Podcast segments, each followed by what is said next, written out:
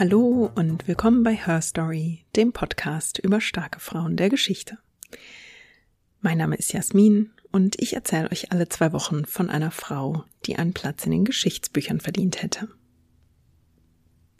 Heute bringe ich euch die wohl erfolgreichste und auch bekannteste Malerin ihrer Zeit mit, die heute leider wirklich etwas in Vergessenheit geraten ist, nämlich Rosa Bonheur.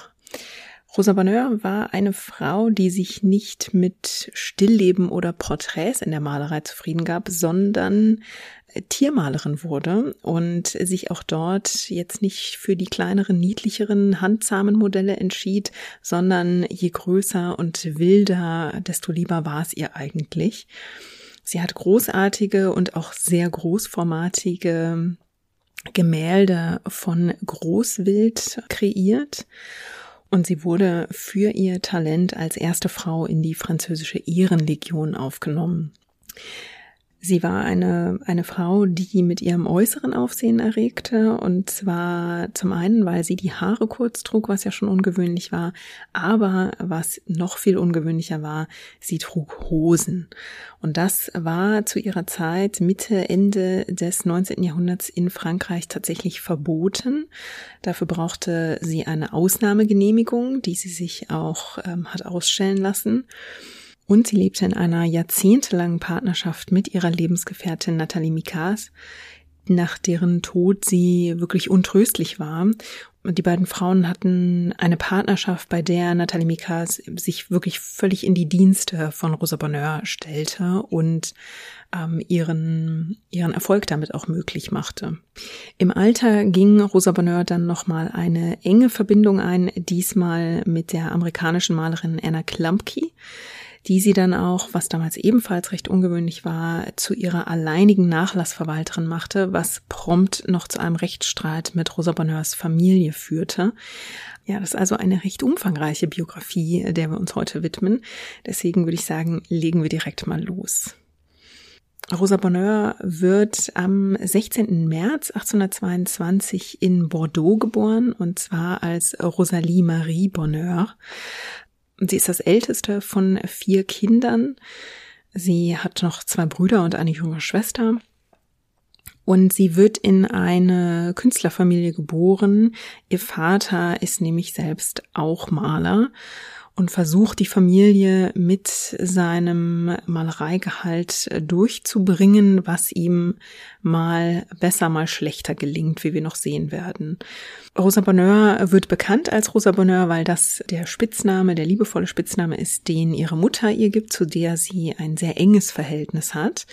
Die Mutter Sophie Bonheur nennt ihre Kleine also sehr gern Rosa und das wird dann schließlich auch der Name, äh, mit dem sie all ihre Gemälde unterzeichnen wird und mit dem sie also berühmt wird. Ja, der Vater ist also selbst Maler, hat eigentlich auch Talent, aber er wird nie so richtig den, den Durchbruch erfahren. Der Vater ist auch so ein bisschen Idealist, würde ich sagen.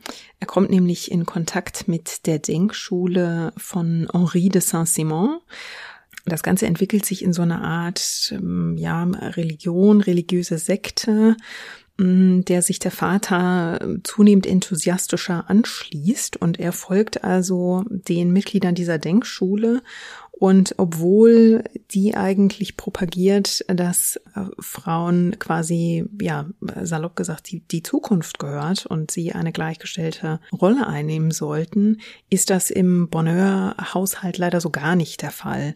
Denn der Vater ähm, Raymond Bonheur geht also seiner Überzeugung, dieser religiösen Überzeugung in dieser ähm, Denkschule nach und lässt seine Frau Sophie Bonheur mit den gemeinsamen vier Kindern erstmal allein.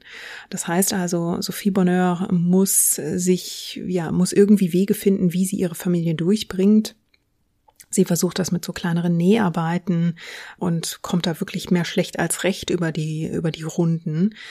Und das ist eine, eine Erfahrung, die ähm, Rosa Bonheur sehr, sehr prägen wird, weil sie also sieht, obwohl sie eine große Liebe zu beiden Elternteilen hat, sie sieht, dass das Leben ihrer Mutter wahnsinnig hart ist in, in dieser Ehe, als mehr oder minder äh, immer wieder alleinerziehende Frau mit den Kindern, die irgendwoher Geld bekommen muss, die also die komplette Sorgen, die kompletten Sorgen, wie sie die Familie über die Runden bringt, im Prinzip alleine trägt, während der Vater seinen idealistischen Überzeugungen nachhängt. Also da entsteht sehr schnell ein, ein Machtgefälle, wo Raymond Bonheur auch, glaube ich, ein bisschen zu sehr Träumer ist, um wirklich zu realisieren, was er seiner Ehefrau damit aufbürdet und was er seine, seiner Familie damit auch aufbürdet, wie schwer die daran, daran tragen wird. Und das gipfelt darin, dass es eben nicht nur ein sehr, sehr hartes Leben in diesen frühen Kindheitsjahren von Rosa Bonheur ist, sondern dass Rosa irgendwann als Elfjährige krank wird, von ihrer Mutter aufopferungsvoll gepflegt wird und ähm, während Rosa Bonheur ihre, ihr schweres Fieber übersteht, wird ihre Mutter Sophie kurz danach krank und stirbt dann also mit nur 36 Jahren äh, vermutlich an akuter Erschöpfung. Und das Ganze wird noch dadurch, ja, verschlimmert, dass die Familie immer noch so arm ist, dass man sich nicht mal ein markiertes Grab leisten kann. Das heißt, der Leichnam der Mutter wird also in einem Armengrab, ähm, ja, verscharrt, muss man schon fast sagen und der Vater versäumt er kriegt es einfach nicht hin, genügend Geld zusammenzukratzen, um den Leichnam umbetten zu lassen, damit er auch irgendwann einen anständigen Grabstein bekommt. Was dazu führt, dass Rosa Bonheur, als sie dann alt genug ist, nicht mehr ermitteln kann, wo ihre Mutter begraben wurde und dass sie keine Anlaufstelle hat, wo sie um ihre Mutter trauern kann, das ist ein Wunderpunkt in Rosa Bonheurs Leben, den sie Zeit ihres Lebens mit sich, mit sich trägt. Der Tod ihrer Mutter hinterlässt eine riesige Lücke. Sie wird sich zeitlebens sehr, sehr liebevoll an ihre Mutter erinnern und sie rechnet ihrer Mutter auch sehr hoch an und schätzt es sehr, dass die Mutter es ist, die ihre früh entdeckte Liebe zu Tieren und zu Malerei auch fördert. Da gibt es eine sehr schöne, berühmte Anekdote, die besagt, dass ähm, die Mutter sich furchtbar damit ähm, abquält, ihrem Töchterchen das ABC beizubringen, weil Rosa Bonheur das einfach wahnsinnig langweilig findet. Und dann kommt Sophie Bonheur auf die wundervolle Idee, ihre Tochter, die ständig abgelenkt ist, weil sie lieber im Sand malt, mit Stöcken im Sand kleine Skizzen anfertigt. Da kommt sie auf die Idee, ihrer Tochter zu sagen, dann mal mir doch neben das A ein Tier, das mit A beginnt. Und das gleiche machst du neben dem B, dem C, dem D, also fürs ganze Alphabet. Und auf diese Art und Weise lernt Rosa Bonheur also das Alphabet und ähm, der erste wichtige Schritt zu einer Bildung ist also getan. Nach dem Tod der Mutter muss äh, die elfjährige Rosa eigentlich relativ schnell ja, in die offene Rolle der, der Mutter mitschlüpfen. Das heißt, als älteste der vier Kinder übernimmt sie mehr und mehr Pflichten, um ja den Haushalt zusammenzuhalten und da kommt auch sehr schnell mit dazu, dass sie ähm, auch finanziell zum, zum Haushalt beitragen wird. Der Vater versucht zunächst noch seine Tochter in einer sehr typischen Ausbildung unterzubringen, nämlich bei einer Schneiderin. Da ist es allerdings so, dass Rosa herzlich wenig daran interessiert ist, was die Schneiderin da in ihrem Atelier den ganzen Tag so macht. Viel interessanter findet sie, dass der Ehemann der Schneiderin eine Werkstatt hat, in der er werkelt. Und ähm, sie schreibt also, dass sie im Prinzip in jeder freien Minute lieber ausgebüxt ist und sich in dieser Werkstatt die Zeit vertrieben hat, statt also im Atelier sich mit Nähkram zu beschäftigen, mit dem sie irgendwie nun so gar nichts am Hut hatte. Und der Vater muss dann relativ schnell einsehen, dass sein Töchterchen also in dieser Berufsausbildung zur Näherin wirklich vollkommen fehl am Platz ist. Und er muss dann also aufgeben und sich ja ein Stück weit auch dem Willen seiner Tochter fügen, bei der sehr, sehr deutlich wird, dass sie das malerische Talent ihres Vaters geerbt hat, Also sie wird früh von ihm schon auch unterrichtet in Malerei. Das fesselt ihre Aufmerksamkeit einfach viel mehr als alles andere um sie herum. So ist es im Jahr 1835, das heißt Rosa Bonheur ist also gerade 13 Jahre alt dass sie endlich diesen Widerstand des Vaters überwindet ähm, und er sie tatsächlich als ja als richtige Schülerin in seinen Atelier holt und ihr dort also intensiv Unterricht gibt. Denn als Frau hat sie keinen Zugang zu Malschulen. Ähm, sie hat also in dem Fall das Glück, dass ihr Vater selbst Maler ist und sie also dort in den eigenen vier Wänden von seinem Wissen profitieren kann. Raymond Bonheur macht dann auch so ein bisschen so eine Art Familiengeschäft daraus. Also er unterrichtet all seine Kinder in der Malerei und bei Rosa wird immer deutlicher, dass sie diejenige mit dem allergrößten Talent ist. Aber tatsächlich ähm, sind auch ihre beiden Brüder und ihre Schwester talentiert. Der Bruder wird später vor allem Skulpturen anfertigen und Rosa beginnt also wie damals üblich sehr oft mit Kopien von äh, ja den großen Meistern. Also sie geht in den Louvre und äh, studiert dort die Bilder die dort hängen und fängt an, die zu kopieren. Also das ist ein sehr üblicher Weg, um ein Gefühl dazu, dafür zu bekommen, wie haben die großen, ja, wie haben die Klassiker, ähm, die großen Meister und Meisterinnen das getan, wie haben die Licht komponiert, ähm, äh, Licht und Schatten, wie haben sie porträtiert, wie haben sie Tiere dargestellt, wie haben sie Landschaft in Szene gesetzt. Rosa Bonheur lernt in dieser Zeit also sehr viel vom sehr aufmerksamen Studium dieser Werke, die dort im Louvre hängen. Sie ist dann bald in der Lage, schon die ersten kleineren Gemälde zu verkaufen, was der Familie dann auch relativ gutes Geld einbringt, also zumindest genügend Geld, um davon die Miete und regelmäßiges Essen zu bezahlen. Also Rosa Bonheur wird sehr schnell, im Prinzip schon in Teenager-Tagen, zur ähm, eigentlichen Versorgerin, zur Hauptversorgerin der Familie, weil sie verlässlicher mit ihrer Kunst Geld verdient, als es ihr Vater tut, der noch dazu mit Geld schlecht umgehen kann.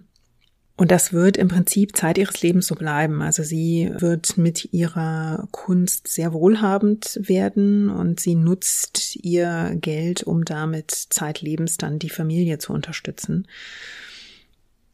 1836 wird ein, eine Art Wendejahr für Rosa Bonheur, denn in diesem Jahr wird ihr Vater Raymond Bonheur verpflichtet, er bekommt den Auftrag, das Porträt eines jungen Mädchens namens Nathalie Mikas zu malen. Nathalie Mikas ist zwei Jahre jünger als Rosa Bonheur, also sie ist 1824 geboren und sie ist Zeit ihres Lebens offenbar mit keiner besonders robusten Gesundheit gesegnet. Es gibt immer Sorgen um ihre Gesundheit und genau aus dem Grund soll sie also auch für Raymond Bonheur Modell sitzen, weil die Eltern ein Porträt von ihrer Tochter anfertigen lassen möchten, denn die Ärzte prognostizieren, dass die Tochter eventuell nicht mehr lange leben könnte. Und dann taucht also dieses blasse, dünne Mädchen im Atelier des Vaters auf. Und Rosa Bonheur ähm, erzählt in ihren Erinnerungen, dass Nathalie Mikas dort auftaucht und sie erinnert sich an einen Traum, den sie genau in der Nacht davor hatte, als ihr nämlich ein junges Mädchen im Traum erschienen ist. Und Rosa Bonheur sagt, als Nathalie Mikas im äh, Atelier auftaucht, wird ihr klar, dass sie in der Nacht zuvor Nathalie Mikas in ihrem Traum gesehen hat. Und sie sieht das, ähm, so beschreibt sie später, im Prinzip als einen Hinweis, ein Signal, das ihr ihre verstorbene Mutter geschickt hat. Die beiden freunden sich sehr schnell an und das wird also aus dieser Kindheitsfreundschaft wird in den Jahren danach also eine immer tiefere Freundschaft und eine Beziehung sich entwickeln, die ähm, beide Frauen offenbar wie eine Ehe begreifen. Während sich die beiden also enger anfreunden, malt Rosa Bonheur immer mehr, immer erfolgreicher. Sie zeigt so viel Talent, dass sie ermutigt wird, ihre, eines ihrer Bilder beim jährlichen Pariser Salon einzureichen.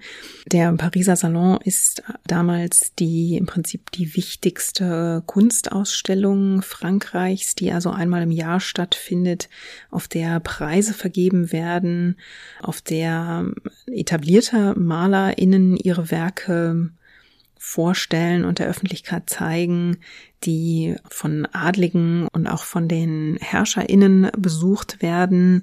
Es war ein, ein sehr, sehr, eine sehr, sehr wichtige Ausstellung, um sich selbst in der Kunstszene zu etablieren, um sich einen Namen zu machen. Gleichzeitig war es natürlich auch eine Ausstellung, auf der sich malerische Trends erkennen ließen. Also das Event in der französischen Kunstszene. Ein Hase und Gemüse ist auf dem ersten Bild, das sie auf dem Pariser Salon ausstellt. Und in den Jahren danach wird sich aber sehr verändern, was Rosa Bonheur beim Pariser Salon zeigt.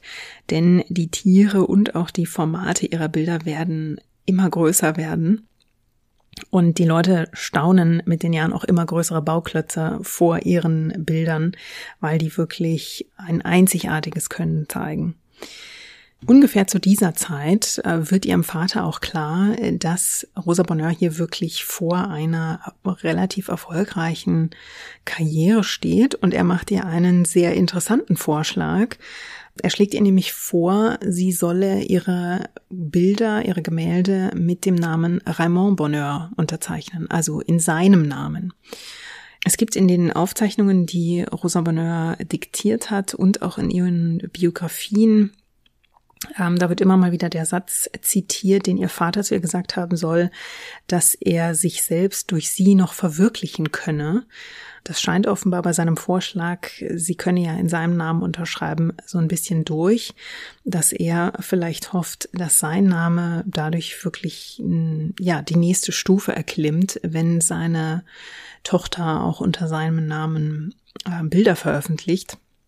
Was da definitiv mit reinspielt, ist äh, der Umstand, dass Frauen zu dieser Zeit in der Malerei einfach nicht besonders etabliert sind. Es taucht ja immer wieder mal auf, dass Frauen auf den, auf den Trick zurückgreifen, entweder ihren Vornamen abzukürzen oder tatsächlich unter einem Männernamen entweder schriftliche oder in dem Fall malerische äh, Werke zu veröffentlichen um also quasi in, in faire, in faire Konkurrenz treten zu können zu den anderen Malern auf dem Markt.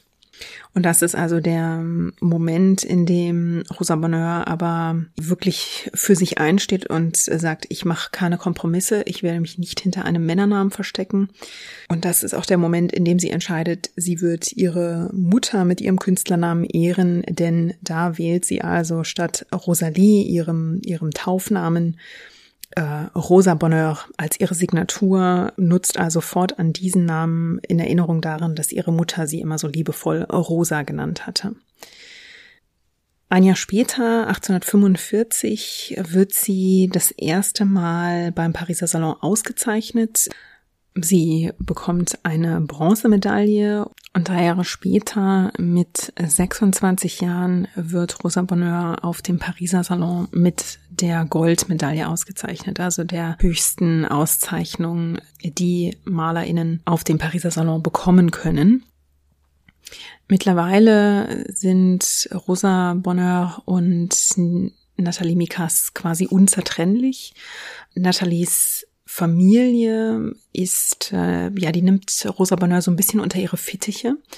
Rosas Vater mag Nathalie sehr gern und genauso ist es mit Nathalies Vater, der sich auch sehr mit um Rosa kümmert und der auch ein bisschen mit für sie einsteht. Genauso wie Nathalies Mutter sich also sehr intensiv um die, um die Tochter bemüht und als sie merkt, hm, dass es eine wirklich enge Verbindung zwischen ihrer Tochter und Rosa Bonheur gibt, unterstützt sie das auch. Und das ist, glaube ich, recht ungewöhnlich und aber sehr schön zu lesen, dass Nathalie Mikas Eltern diese Beziehung und diese wirklich sehr, sehr tiefe Zuneigung, die sich zwischen den beiden Frauen entwickelt, dass sie die zum einen nicht verstecken müssen vor ihren Familien und zum anderen, dass vor allem Nathalie Mikas Familie das wirklich sehr unterstützt. Das sieht man zum einen daran, dass Nathalies Mutter zeitlebens mit diesen beiden Frauen zusammenbleiben und mit denen ein, ein interessantes Trio bilden wird. Und der Vater, Monsieur Mikas, der gibt den beiden Frauen auf seinem Sterbebett 1848 seinen Segen und man kann, also was er da tut, ist eigentlich im Prinzip wie so eine Art inoffizielle äh, Verheiratung. Er bittet die beiden jungen Frauen zu sich, legt beiden jeweils eine Hand auf ihren Kopf und spricht feierlich aus, dass die beiden einander auf ewig verbunden sind. Er nimmt Raymond Bonheur das Versprechen ab, die beiden nie zu trennen und ihre, ihrer Zuneigung nie im Weg zu stehen. Und so wird's dann auch wirklich bis ans Lebensende von Nathalie Mikas bleiben. Durch diese Zusammenarbeit der beiden ähm, blüht Nathalie Mikas auch ähm, ja so ein Stück weit auf. Was sich durch diese Partnerschaft ergibt, ist, dass ähm, Nathalie Mikas nicht nur wie ganz am Anfang selbst Modell sitzt, sondern dass sie selbst auch malt. Sie ist talentiert und äh, man trifft so eine Art Vereinbarung, dass Rosa Bonheur sie auch so ein bisschen mit unter ihre Fittiche nimmt, sie ein bisschen mit ausbildet. Das macht Rosa Bonheur sowieso schon für ihre Geschwister, dass sie denen auch immer wieder kreativen Rat gibt und sie wirklich unterrichtet. Und genau das tut sie dann also auch mit Nathalie Mikas. Und daraus wird sich in den kommenden Jahren eine Aufgabenteilung entwickeln, kann man glaube ich so sagen. Nathalie Mikas wird ihre eigene malerische Karriere eigentlich vollkommen in den Dienst von Rosa Bonheur stellen. Sie übernimmt nämlich später die technischen Arbeiten. Das heißt, sie überträgt Rosa Bonheurs Skizzen auf die großformatigen Leinwände und arbeitet wirklich zum Teil auch an den Werken mit.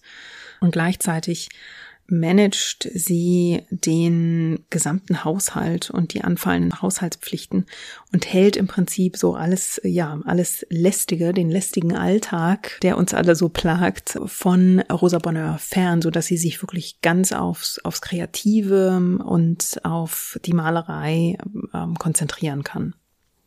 Das ist auch ziemlich bitter nötig, weil Rosa Bonheur mittlerweile ziemlich viel zu tun hat. Nach ihrer Goldmedaille äh, beim Pariser Salon 1848 ist sie als aufstrebende junge Malerin, die noch nicht mal 30 Jahre alt ist, ähm, ja in aller Munde und bekommt natürlich auch zahlreiche Aufträge. Dazu gehört auch ein staatlicher Auftrag für ein großformatiges Bild, äh, für das sie heute sehr, sehr bekannt ist, nämlich Labourage Nivernais. Das Bild hängt heute im Musée d'Orsay und zeigt Ochsen, wie sie einen Pflug über den Acker ziehen getrieben von einigen Farmarbeitern. Aber bei dem Bild kann man wirklich sagen, hier stehen die Tiere wirklich im Vordergrund. Die äh, Menschen auf diesem Gemälde sind zum Teil von den Tieren verdeckt. Also sie spielen hier wirklich die zweite Geige und das, ähm, das ist Rosa Bonheur so auch sehr lieb. Mm, denn sie kann hier wirklich zeigen, wie talentiert sie darin ist, wie gut ihr Blick ist, wenn es darum geht, Tiere zu malen und, und abzubilden. Sie malt die Tiere wirklich sehr kraftvoll, sehr energievoll. Die haben sogar so ein bisschen Schaum und, und Speichel am Mund, weil sie sich also anstrengen und diesen Pflug durch äh, die Erde ziehen. Man sieht sie im Lauf, man sieht die Sonne auf ihrem Fell, man sieht, wie die Sonne so ein bisschen auf diesem glänzenden Fell spielt, wie sie Licht und Schatten wirft. Also es ist wirklich, äh, es ist ein großformatiges und auch ein sehr großartiges Gemälde für das sie vom französischen Staat, weil es eine Auftragsarbeit ist, satte 20.000 Francs bekommt. Sie bekommt diesen Auftrag direkt, nachdem sie die Goldmedaille 1848 bekommen hat und vollendet dieses Werk dann innerhalb des kommenden Jahres und stellt es 1849 auf dem Pariser Salon aus, was den Leuten wirklich nochmal die, ja, die Münder offen stehen lässt eigentlich will man ihr dafür direkt wieder die Goldmedaille verleihen, aber es gibt die ja blöde Regel, muss man sagen, dass beim Pariser Salon nicht zweimal nacheinander die gleiche Malerin oder der gleiche Maler die Goldmedaille bekommen kann. Und das heißt, obwohl dieses Gemälde Labourage Nivernais eigentlich als eines ihrer, eines ihrer großen Meisterwerke gilt, ist nun ausgerechnet dieses Bild aufgrund einer äh, ziemlich doofen Regel nicht ausgezeichnet worden. Aber man kann sagen, das Gemälde ist trotzdem ein riesiger Gewinn für sie, denn damit zieht sie auch die Aufmerksamkeit von zwei Kunsthändlern auf sich. Das sind einmal die Tedesco-Brüder und zum anderen Monsieur Gambert, ein Belgier. Und diese Tedesco-Brüder und Monsieur Gambert werden, ja, die werden Rosa Bonheur zu einer wohlhabenden Frau machen. Also die werden in den kommenden Jahren ihre Werke sowohl in Frankreich als auch in England und in Amerika bekannt machen.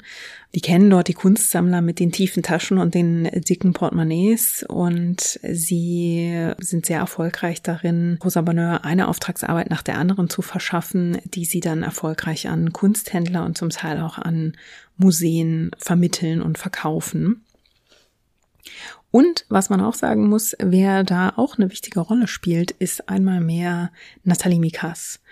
Denn Nathalie Mikas ist diejenige, die sehr, ja, selbstbewusst auch anständige Preise verlangt. Man muss sagen, dass ihre Kunsthändler sehr fair zu Rosa Bonheur sind, aber Nathalie Mikas ist auch diejenige, die für Rosa Bonheur eintritt und sagt, wir verlangen da einen höheren Preis. Also sie geht da anscheinend ein bisschen mehr in die Offensive als Rosa Bonheur selbst, die sich ja auch mit diesem Kram eigentlich relativ wenig auseinandersetzen will.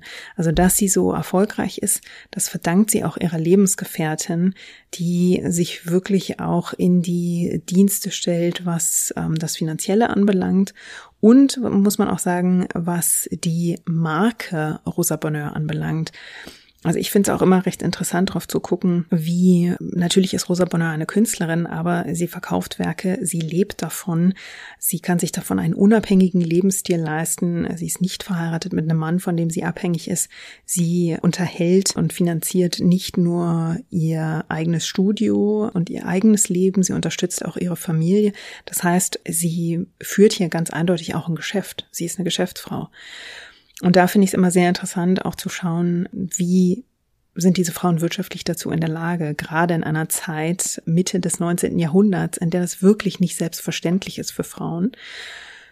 Und da muss man in dem Fall wirklich sagen, sie hat großes Glück, dass sie Nathalie Mikas an ihrer Seite hat, die da wirklich, ich kann es gar nicht oft genug sagen, die sich da wirklich in Rosa Bonheurs Dienste stellt, die ihr sehr viele Sachen abnimmt und die, glaube ich, auch ein wirklich gutes, eine wirklich gute Nase fürs Geschäft hat. Sie ist sich auch sehr bewusst, dass Rosa Bonheur eine Marke repräsentieren muss. Und da kommen wir zu einem weiteren sehr wichtigen und sehr interessanten Punkt, den ich bis jetzt ausgespart habe, nämlich das Auftreten von Rosa Bonheur, das in dieser Zeit tatsächlich ähm, immer wieder Aufmerksamkeit auf sich zog. Es fängt schon damit an, dass Rosa Bonheur sich die Haare abschnitt, und zwar schon relativ kurz nach dem Tod ihrer Mutter, also schon als 12-, 13-Jährige.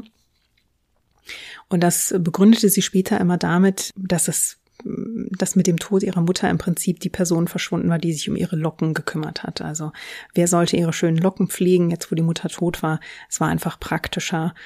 Und sie begründete ihre ähm, Entscheidungen für, ich sag mal, ungewöhnlichere Aspekte ihres Lebensstils eigentlich immer mit Praktikabilität.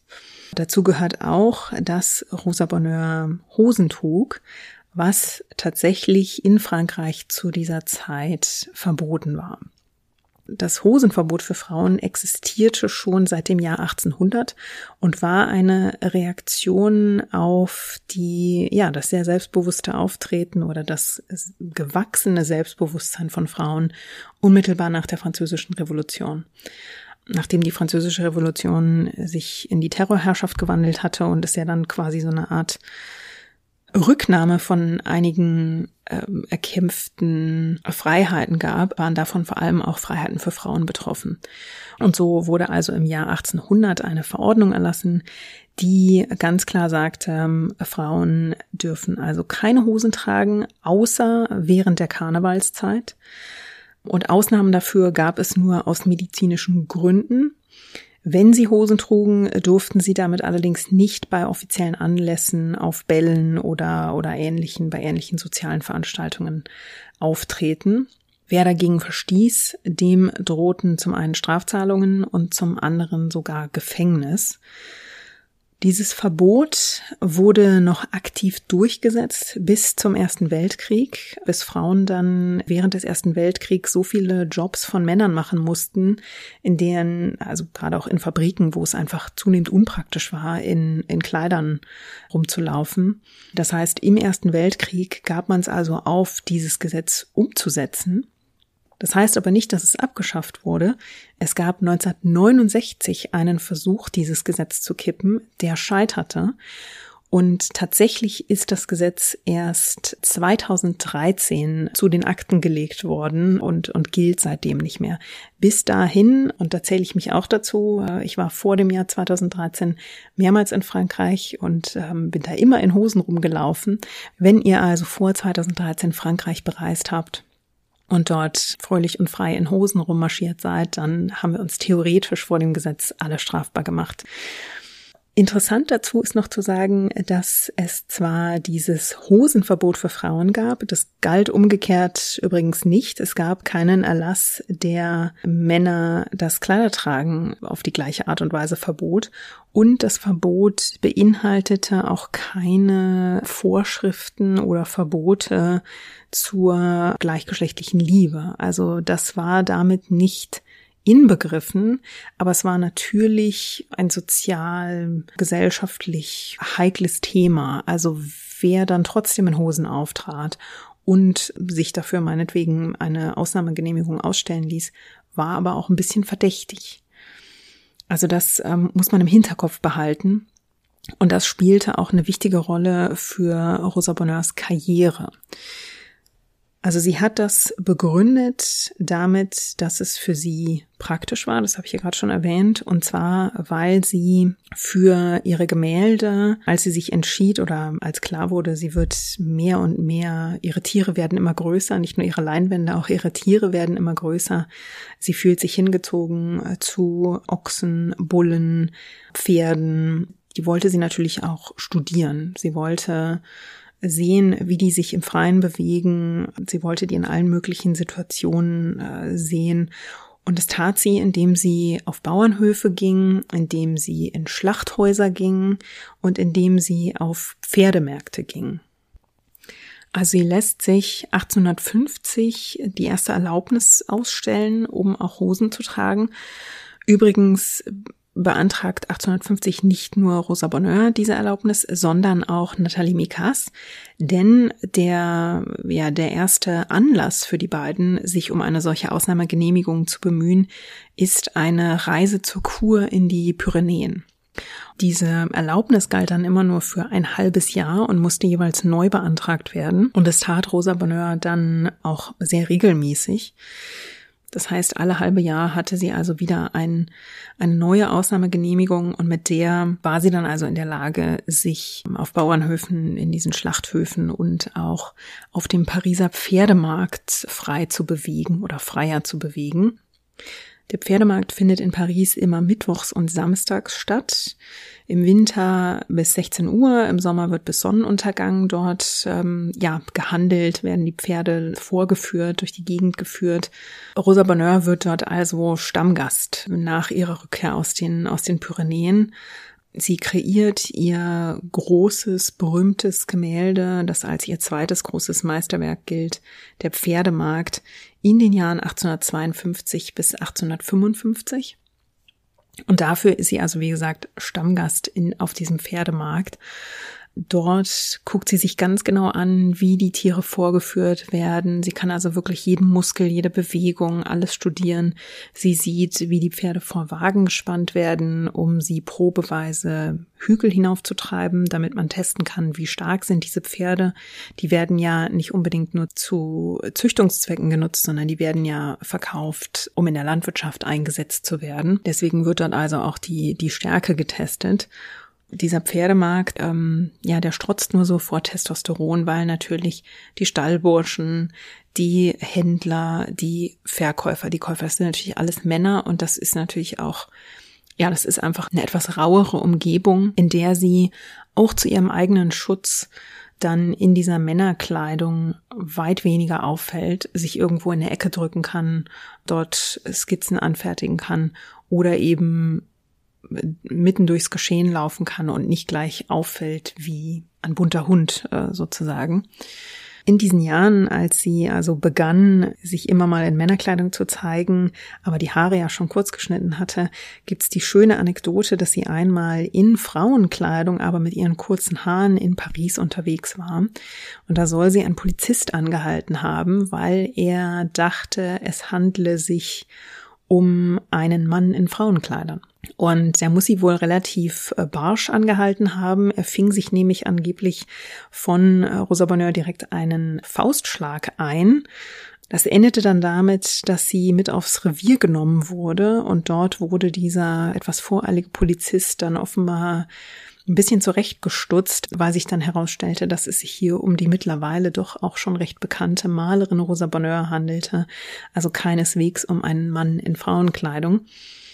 Also wenn er nicht schon vorher Streifenpolizist war, dann war er es wahrscheinlich hinterher. Jetzt habe ich ja gesagt, dass Nathalie Mikas sehr darauf bedacht war und auch ein Näschen dafür hatte, die Marke Rosa Bonheur zu pflegen. Und dazu gehörte also wirklich auch das Auftreten, wann sie in welcher Kleidung auftrat. Also es etablierte sich im Lauf von Rosa Bonheurs Leben so, dass sie in ihrem Atelier und wenn sie morgens bei Spaziergängen unterwegs war im Wald, da trug sie meistens Hosen während sie Studien in solchen Umgebungen wie auf dem Pferdemarkt oder auf dem Bauernhof durchführte, dann trug sie auch Hosen. Aber auf offiziellen Veranstaltungen trug sie immer Kleider. Und sie stellte sich auch, es gibt mehrere Fotos von ihr, je nachdem, wofür die entstanden, wählte sie auch tatsächlich feminine Kleidung, also ein Kleid oder ein Rock wenn man diese Fotos betrachtet, ist die Kleider, die sie trägt, die folgen nicht dem neuesten äh, Pariser Trend. Die sind nicht total modern, die, die sollen auch nicht auffallen. Im Gegenteil, die sind sehr unauffällig. Also sehr oft sieht man sie in einem schwarzen, sehr schwer aussehenden Samtrock. Zudem wählt sie allerdings eine, eine Jacke, die wiederum recht männlich aussieht, muss man sagen. Eine Mischung aus Militär und Zirkusdirektor. Aber das ist definitiv ein Stil, der eher nochmal eine maskulinere Note hat. Also obwohl sie sich im Kleid oder im Rock zeigt, hat sie trotzdem noch so einen, so einen kleinen Twist da drin. Das ist alles sehr seriös und wie gesagt jetzt nicht unbedingt topmodisch, aber da ist es Nathalie Mikas, die ihr den Rat gibt, ähm, versuch nicht die eine bestimmte, eine bestimmte Mode oder einen bestimmten Stil zu imitieren, sondern finde ein paar, such dir ein paar Röcke und Kleider aus, in denen du dich wohlfühlst und die trägst du dann und das ist dann auch so ein bisschen dein, dein Erkennungszeichen, dein Markenzeichen, weil du immer in einem bestimmten Outfit auftrittst, das in einem bestimmten Stil hat. So ist es tatsächlich auch. Also wenn man sich die Fotos anschaut, die über die Zeit so entstehen, dann sieht man sie eigentlich immer in diesem sehr ähnlichen Outfit.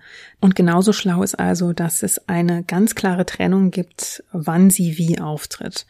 Man kann, glaube ich, sagen, dass sie im privaten Rahmen in ihrem Chateau, in, in das sie bei Fontainebleau zieht, dass sie dort eher leger, sprich in Hosen auftritt und auch Gäste in Hosen empfängt, je nachdem wer kommt und dass sie bei offiziellen Auftritten, auch wenn sie auf Verkaufstouren geht, ähm, zum Beispiel nach England, dass sie da schon auf ja das offizielle Bild bedacht ist. Und da ist Natalie Mikas diejenige, die da auch mit drauf drängt, weil sie sich vollkommen bewusst ist, die Käufer haben eine bestimmte Vorstellung man lebt nun mal in einer bestimmten Zeit, in der es bestimmte gesellschaftliche Erwartungen gibt. Und die werden ganz eindeutig bedient. 1860 kaufen Rosa Bonheur, Nathalie Mikas und ihre Mutter Madame Mikas zusammen ein Anwesen im, im ländlichen, und zwar ein Chateau nahe Fontainebleau. Das ist also ein, ja, es ist ein Wohnhaus mit ähm, Nebengebäuden, die dort entstehen. Also Rosa Bonheur lässt sich auch ein Atelier äh, bauen und es gibt Nebengebäude, die dann als Unterkünfte für Rosa Bonheurs Privatzoo, muss man fast schon sagen, äh, fungieren. Also sie hat natürlich Hunde, äh, die sind immer ihre, ihre Begleiter. Sie wird über die Jahre aber auch ähm, Schafe, unzählige Vögel, Pferde, ihre geliebten Pferde und sogar Löwen auf diesem Anwesen ja herumstreichen lassen. Die Löwen sind so zahm, dass die auch im Haus erlaubt sind zum Teil. Die Vögel, die sind tatsächlich auch im Haus, nämlich in Rosa Bonheurs Schlafzimmer. Äh, sie hat nämlich die Angewohnheit, aufzustehen, wenn die Sonne aufgeht. Und das ist auch der Moment, wo dann also die Vögel anfangen zu singen. Und auf dem Chateau in Fontainebleau befindet sich dann relativ schnell eine, eine sehr praktische Aufteilung. Also Nathalie Mikas Mutter, Madame Mikas, die schmeißt im Prinzip den Laden, die organisiert die Hausangestellten und hält ähm, ja das, das Chateau zusammen, die überwacht, was auf diesem Anwesen so passiert. Nathalie Mikas ist im Prinzip die Assistentin von Rosa Bonheur. Also sie überträgt, wie gesagt, die Skizzen auf Leinwände. Sie sorgt aber auch dafür, dass Rosa Bonheur regelmäßig isst und trinkt, dass sie einfach die Zeit nicht vergisst über ihren Kreationen. Sie verhandelt mit ihr gemeinsam mit den Kunsthändlern. Sie ähm, hat ein Auge drauf, welche Aufträge reinkommen. Sie macht also viel organisatorisches. Und sie ist natürlich die, ja, die, die Begleiterin, die Gefährtin von Rosa Bonheur. Also die beiden verbringen ihre Freizeit, ihre Abende miteinander. Sie gehen spazieren, sie tauschen sich über die Bilder aus, sie unterhalten sich über Kunst, sie führen einfach eine sehr innige, sehr liebevolle Beziehung. Nathalie Mikas wird für sie eine ganz, ganz wichtige ähm, Stütze und im Prinzip ein, ein wichtiger, ein Grundpfeiler für ihre kreative Arbeit. In dieser Zeit ist es aber so, dass immer wieder gesundheitliche Probleme bei Nathalie Mikas auftreten. Man versucht dann immer wieder, die beiden gehen immer wieder mal auf Kur.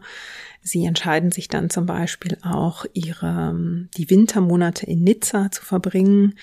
Ja, das ist also der Alltag der Frauen, der sich einstellt, den sie über Jahrzehnte ähm, so leben einer der schönsten und auch wichtigsten Momente für Rosa Bonheurs Karriere war 1865 eine ganz besondere Auszeichnung, die sie bekommen hat, nämlich als die Kaiserin Eugenie Rosa Bonheur das Kreuz der Ehrenlegion verlieh und sie damit als allererste Frau in die französische Ehrenlegion aufnahm.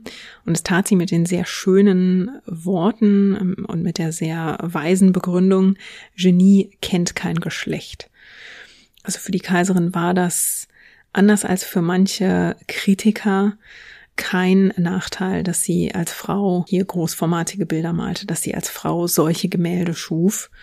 Das hat übrigens auch damit zu tun, dass Rosa Bonheur nicht davor zurückscheute, die Tiere wirklich komplett so zu zeigen, wie sie waren.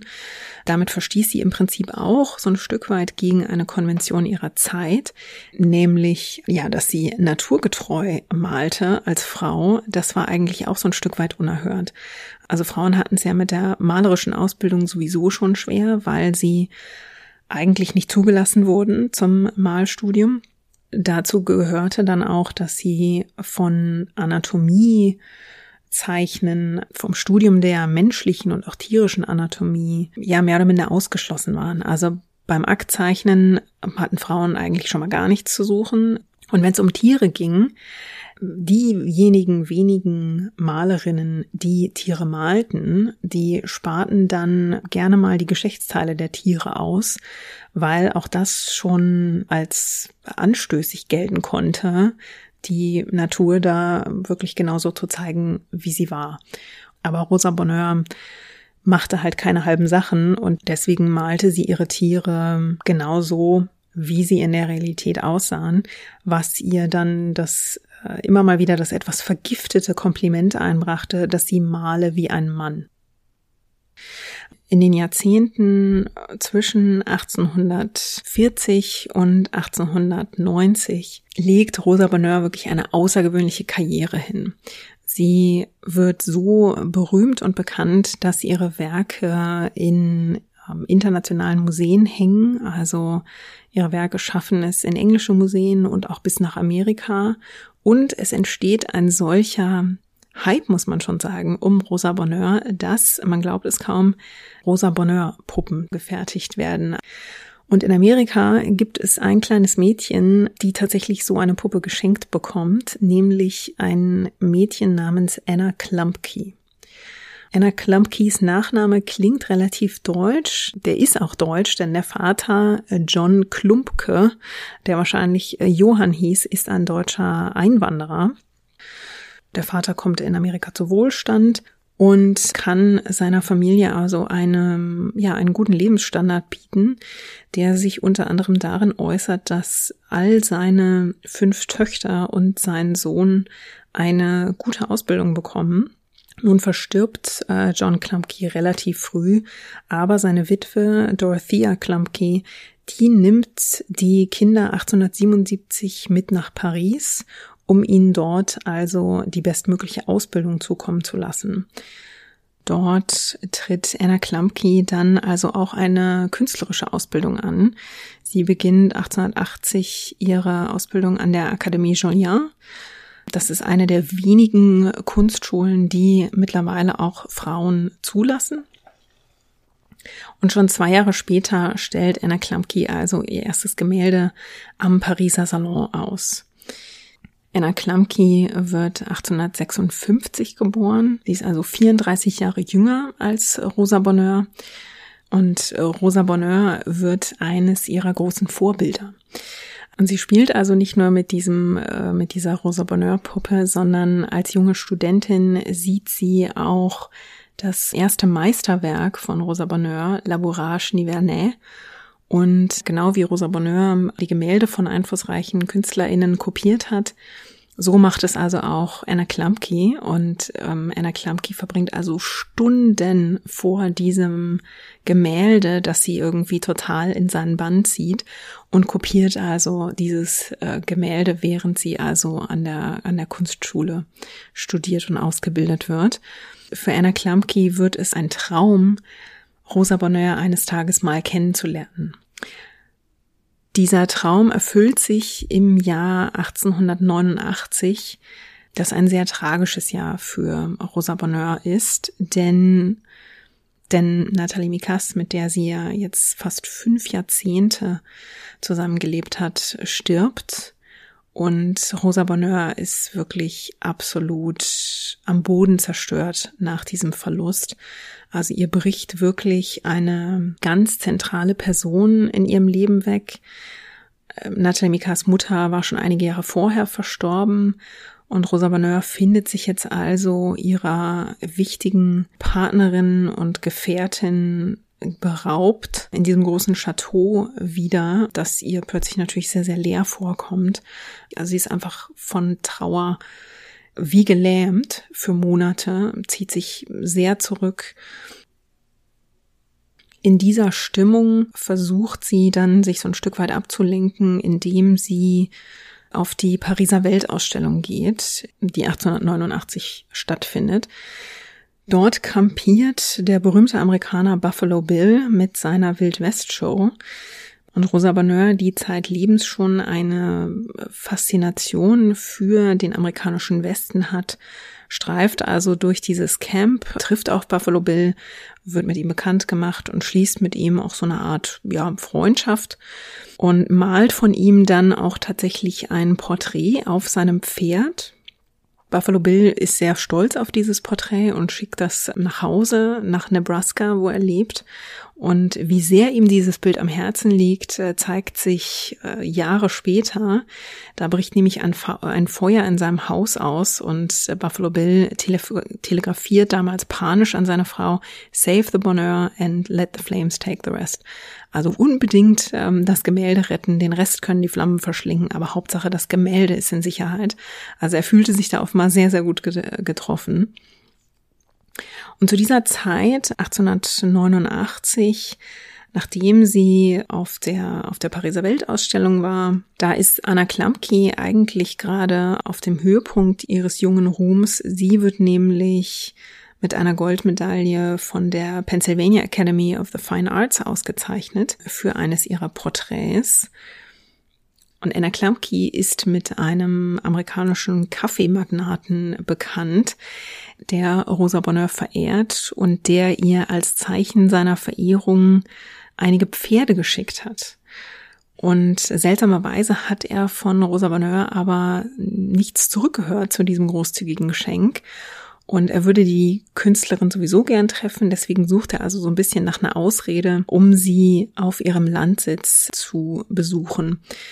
Das Problem ist allerdings, dass der gute Herr Arbuckle, ähm, dieser Kaffeemagnat, kein Französisch kann.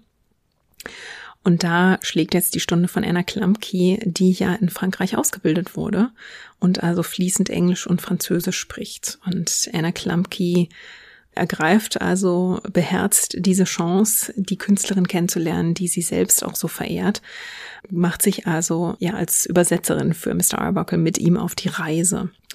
Und die beiden Frauen treffen also im Jahr 1889 das erste Mal aufeinander, ähm, mögen sich ähm, und daraus entsteht eine Brieffreundschaft. Also Anna Klumpke verfolgt in den kommenden Jahren noch ihre eigene Karriere. Sie reist immer wieder zwischen Frankreich und Amerika hin und her. Sie stellt noch eigene Werke aus. Und es gibt aber eine sich intensivierende Brieffreundschaft zwischen den beiden Frauen. Und die gipfelt dann darin, dass Anna Klumpke Rosa Bonheur 1898 bittet, ob sie ein Porträt von ihr malen kann. Was dann folgt, ist eine für Anna Klumpke zeitweilig, glaube ich, etwas frustrierende Erfahrung. Sie reist also nach Frankreich. Rosa Bonheur lädt sie ein, im Chateau zu leben, während sie also dieses Porträt malt. Anna Klumpke sagt freudig zu, zieht also für die nächsten, was sie denkt, wenigen Wochen auf das Chateau und stellt dann fest, dass ihre berühmte, ihr berühmtes Modell ähm, aber immer wieder neue Ideen hat und ihr neue Anweisungen gibt, was sie mit diesem Porträt machen soll, dass sie noch lieber noch mal eine Skizze, noch mal eine Studie anfertigen soll. Dann ist Rosa Bonheur immer wieder zu müde, um jetzt doch noch mal Modell zu sitzen und Anna Klumpke schreibt dann irgendwann etwas enttäuscht und auch leicht frustriert an ihre Freunde, dass sie irgendwie so gar nicht richtig vorwärts kommt mit diesem Porträt, dass das viel länger dauert, als sie dachte. Das klärt sich dann, als Rosa Bonheur ihr das Geständnis macht, dass sie immer wieder neue Ausflüchte im Prinzip gesucht hat, um zu verhindern, dass Anna Klumpke dieses Gemälde fertigstellt. Zwischen den beiden entwickelt sich eine sehr intensive Freundschaft und Rosa Bonheur gesteht Anna Klumpke, dass sie ihr sehr, sehr ans Herz gewachsen ist und dass sie sich nichts sehnlicher wünscht, als dass Anna Klumpke ähm, für immer mit ihr auf dem Chateau lebt ähm, und dort ihr Leben teilt. Wenn man die, die Aufzeichnungen und Biografien liest, bekommt man ein bisschen den Eindruck, dass Anna Klumpke hier vielleicht ein bisschen überfahren wird. Also ohne Zweifel hat sie sehr große Bewunderung und Zuneigung für Rosa Bonheur. Aber ich glaube, Rosa Bonheur ist tatsächlich diejenige, die dieses Arrangement, dieses ähm, Einverständnis, das Anna Klumpke jetzt als ihre Gefährtin mit aufs Chateau zieht, da ist Rosa Bonheur die, die Treiberin. Also man bekommt ein bisschen den Eindruck, dass Rosa Bonheur ein Stück weit versucht, so ein bisschen das Leben zu rekreieren, das sie vorher jahrzehntelang geführt hat. Sie ist mittlerweile etwa Mitte 70 und sie hat einfach so lang in, in, einer Situation gelebt, in der sie sehr geborgen und, und behütet war und in ihrer Gefährtin auch eine ganz wichtige kreative Partnerin hatte, dass sie das, glaube ich, sehr, sehr vermisst, als dann diese Zuneigung zwischen ihr und Anna Klumpke entsteht wünscht sich Rosa Bonheur, glaube ich, nichts sehnlicher als ein Stück weit von dieser sehr geliebten Normalität, ja, einfach wieder zurückzufinden. Anna Klumpke zieht dann also zu Rosa Bonheur aufs Chateau nach Fontainebleau und dort wird sie dann noch mit zwei weiteren Aufgaben betraut, die beide sehr große Verantwortung mit sich bringen. Denn zum einen bittet Rosa Bonheur sie, ihre Erinnerungen aufzuschreiben und zum anderen macht sie Anna Klumpke zu ihrer Nachlassverwalterin. In den nächsten Monaten verbringen die beiden Frauen also sehr viel Zeit miteinander, in denen Rosa Bonheur aus ihren Erinnerungen, aus ihrer Kindheit, von ihrer Karriere und von Nathalie Mikas erzählt. Anna Klamki wird diese Aufzeichnungen dann zu Papier bringen und 1908 veröffentlichen als Rosa Bonheur Sa vie, son œuvre. Es ist ein interessantes Werk, weil sie darin zwei Wege geht. Sie hat im Mittelteil die Autobiografie von Rosa Bonheur, die sie Rosa Bonheur vermeintlich aus der Ich-Perspektive erzählen lässt. Und das Ganze wird eingerahmt von zwei Kapiteln, dem ersten und dem dritten, in dem Anna Klumpke über ihre Zeit mit Rosa Bonheur schreibt. Die zweite Aufgabe, die Anna Klumpke bekommt, die wird wirklich nochmal zu einer Herausforderung für sie. Also die beiden Frauen leben eine, verleben eine sehr kurze, glückliche Zeit zusammen, in der Rosa Bonheur nochmal aufblüht. Sie sagt wiederholt, dass sie sich wirklich verjüngt fühlt, dass die 34 Jahre jüngere Anna Klamke ja ihr neue Lebensgeister zurückgibt. Dieses Glück währt allerdings nicht sehr lang, denn Rosa Bonheur stirbt am 25. Mai 1899 in den Armen von Anna Klumpke auf ihrem Chateau. Anna Klumpke ließ Rosa Bonheur nach deren Wünschen begraben, nämlich neben Nathalie Mikas auf dem Père Lachaise Friedhof in Paris. Zur Beerdigung von Rosa Bonheur kam übrigens auch die deutsch-schweizerische Malerin Ottilie Röderstein, die lebte auch mit einer Frau zusammen, nämlich mit der Ärztin Elisabeth Winterhalter. Und über die beiden hat übrigens gerade die Kollegin Bianca von den Frauen von damals eine Folge veröffentlicht, die ich euch wärmstens empfehlen kann. Ja, ihr Testament, das übrigens auch in dieser, in diesem Werk abgedruckt ist, das Anna Klumpke dann veröffentlicht. Das Testament stellt ganz offen fest, dass Anna Klumpke die einzige ist, die Kontrolle über Rosa Bonheurs Nachlass hat. Das heißt, sie erbt sämtlichen Besitz, sämtliches Vermögen ähm, und auch die Gelder, die aus den Gemälden, Skizzen und so weiter aus dem Verkauf daraus entstehen. Es wird darin auch festgelegt, dass ihre Familie, also ihre Geschwister, die sie überleben, einen gewissen Anteil bekommen soll, aber sie lässt im Prinzip Anna Klumpke festlegen, wie groß dieser Anteil sein soll. Anna Klumpke gibt sich sehr große Mühe und ist auch sehr fair in ihren äh, in ihrem Angebot.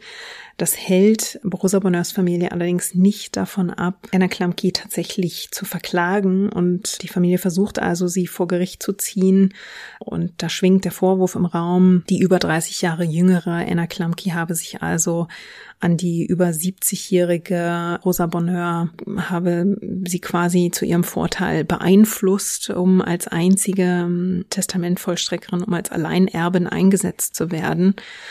Glücklicherweise bekommt Anna Klumpke Unterstützung von fähigen Anwälten und die Familie lässt diesen Vorwurf dann fallen, lässt die Klage fallen und man einigt sich dann. Anna Klumpke stellt sicher, dass die überlebenden Geschwister, dass auch Tanten und Nichten großzügige, einen großzügigen Teil von äh, Rosa Bonheurs Vermögen bekommen. Sie legt eine Summe fest, mit der ein jährlicher Preis finanziert wird, ein jährlicher Preis für Maler und Malerinnen. Daher war Rosa Bonheur sehr wichtig, dass dieser Preis an talentierte junge Malerinnen gehen soll, unabhängig davon, ob sie nun eine Frau oder ein Mann sind. Das Chateau bleibt in Anna Klumpkes Besitz. Ähm, sie lebt dort äh, noch für einige Zeit. Im Ersten Weltkrieg stellt sie das ähm, Chateau der französischen Regierung zur Verfügung, um dort verwundete Soldaten unterzubringen. 1922, also zum 100. Geburtstag von Rosa Bonheur, stiftet Anna Klumpke das Porträt, das sie von Rosa Bonheur gemalt hat, dem Metropolitan Museum of Art. Das Porträt zeigt eine sehr selbstbewusst vor ihrem Werk sitzende Rosa Bonheur mit äh, kurzen grauen Haaren, Sie hat äh, eine dieser, dieser Jacken an, die ich vorhin beschrieben habe. Sie trägt auf dem Bild ein, ein Kleid oder einen Rock. Darauf hatte man sich vorher geeinigt. Es gibt allerdings auch eine Version, auf der sie mit Hosen zu sehen ist. Alle Bilder, die ich heute erwähnt habe, ähm, da setze ich euch Links in die Show Notes. Die könnt ihr euch also alle nochmal in, in Ruhe anschauen.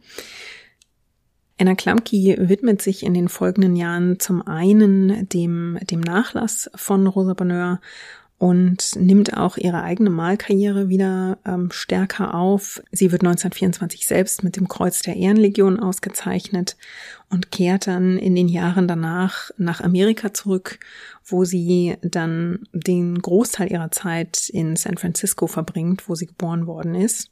Anna Klumke stirbt dann 1942 in San Francisco. Ihre Asche wird dann 1945 nach Frankreich überführt und dort liegt Anna Klamke jetzt also mit Rosa Bonheur und Nathalie Mikas begraben im Familiengrab der Familie Likas auf dem Pariser Friedhof Père Lachaise.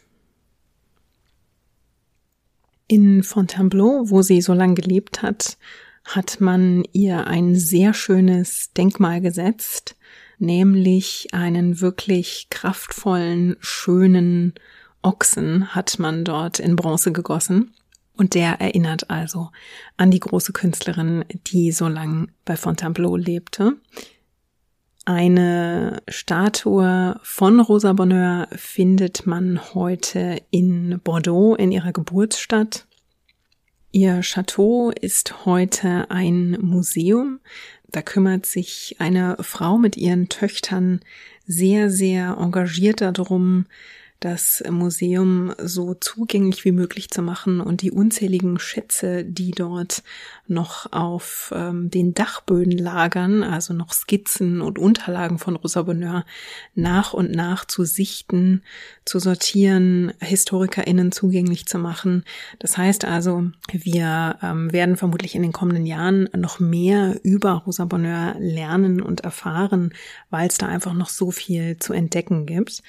Wenn ihr Frankreich Reisende seid, dann lohnt sich also ein Besuch zum einen im, im Chateau, das also heute ein Museum ist ganz besonders, und natürlich auch nach Bordeaux, äh, ihre Geburtsstätte, denn dort findet dieses Jahr eine große Ausstellung statt denn Rosa Bonheur wäre dieses Jahr 200 Jahre alt geworden und zu diesem runden Jubiläum gibt es also noch bis September 2022 eine Ausstellung, die Rosa Bonheurs Werk eine große Bühne gibt.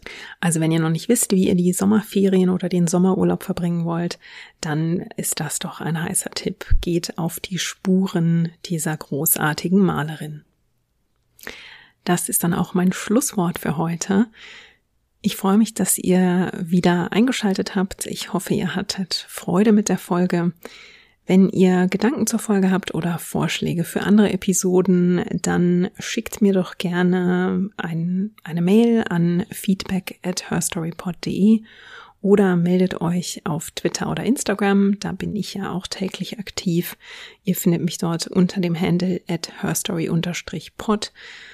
Ich freue mich natürlich wahnsinnig, wenn ihr Reviews da lasst auf der Podcast-Plattform eurer Wahl.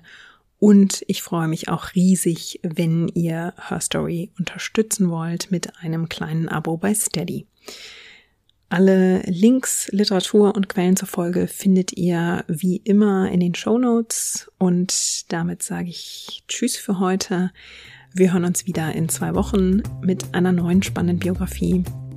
Und bis dahin, Passt auf euch auf und lasst es euch gut gehen.